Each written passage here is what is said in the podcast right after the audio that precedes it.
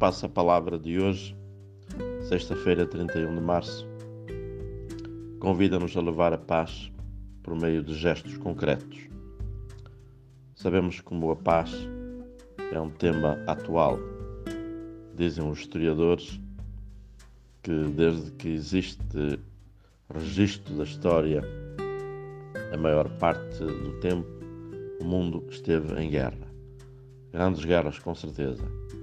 Mas se passássemos esta análise para a vida das comunidades, mesmo cristãs, das famílias, do interior de cada um, iríamos encontrar, infelizmente, esta mesma realidade.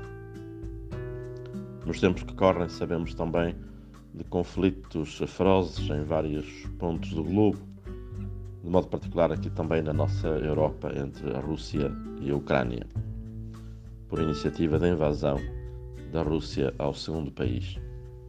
Mas, mais do que isso, e de olharmos apenas à distância nos ecrãs, esses crimes atrozes de guerra, devemos olhar um pouco mais para aqui, para a nossa proximidade, para as pessoas com quem convivemos, para focos eh, de guerra que existem, como recordei tantas vezes dentro de nós próprios, dentro das famílias, nas nossas comunidades. E não apenas cairmos na tentação de fazermos discursos gerais sobre a paz, sobre a necessidade de vivermos todos bem, de nos darmos bem uns com os outros, mas realmente de termos iniciativas muito concretas. Sabemos também que há iniciativas às vezes levadas eh, por movimentos em dias pontuais, eh, celebrações anuais. Temos o Dia Mundial da Paz, como sabemos, no início de cada ano.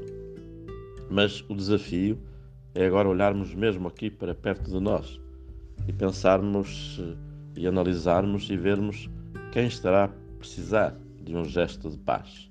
Primeiro, em relação àquelas pessoas com quem nós, porventura, quebramos também a paz por qualquer palavra, por qualquer atitude, por qualquer gesto, pela indiferença, pelo passar ao lado, por fazermos de conta que não é nada conosco.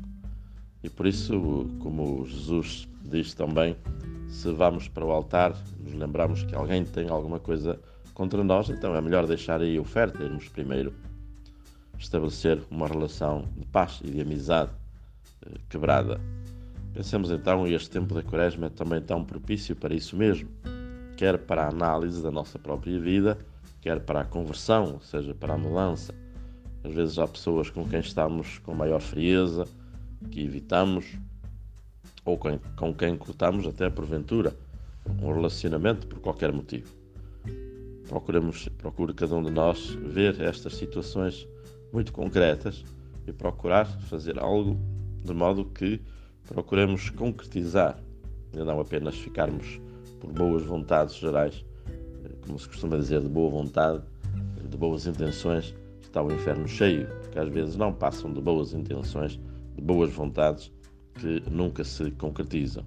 E às vezes a começar até por situações pequeninas, são os colegas na escola que brigam por qualquer motivo, que praticam ou são vítimas de bullying, que por vezes entram em competições exageradas, que depois levam a que cada um seja uma ilha e não se criem espaços de relacionamento, espaços de comunhão.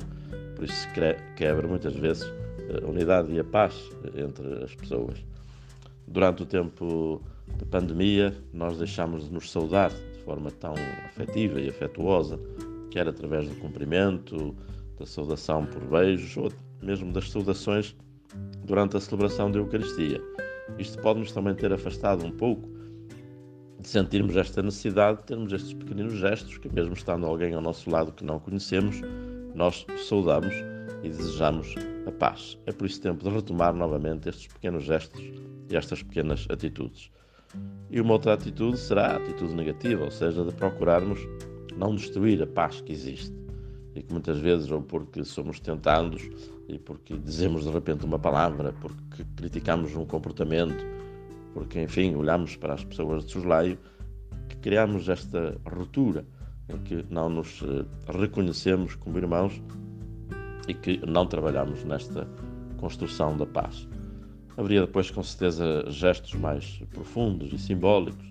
Estou a recordar o Papa Francisco, que, numa altura, numa Quinta-feira Santa, que se aproxima, no Lava Pés, convidou os políticos também para lhes fazer este gesto do lava-pés e beijar os pés, no sentido de lhes pedir também que eles sejam instrumentos de reconciliação, que o próprio Papa está disposto, como que a ajoelhar-se diante deles a fazer este pedido, porque é também um gesto que pode levar não só à paz, com certeza, do, do Papa e da Igreja com os políticos, mas também que eles sejam estes instrumentos de espalhar a paz à sua volta naquilo que deles depende. Façamos nós, então, aquilo que depende de nós e a começar um pouco por pedrada no charco, que depois, pouco a pouco, se vai alargando à, à nossa volta. Boa vivência.